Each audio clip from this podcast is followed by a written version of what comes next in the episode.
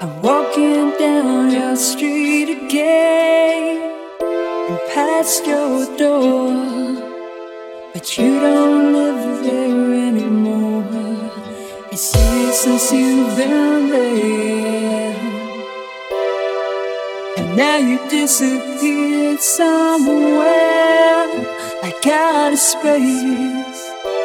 You found some better place, and I miss you.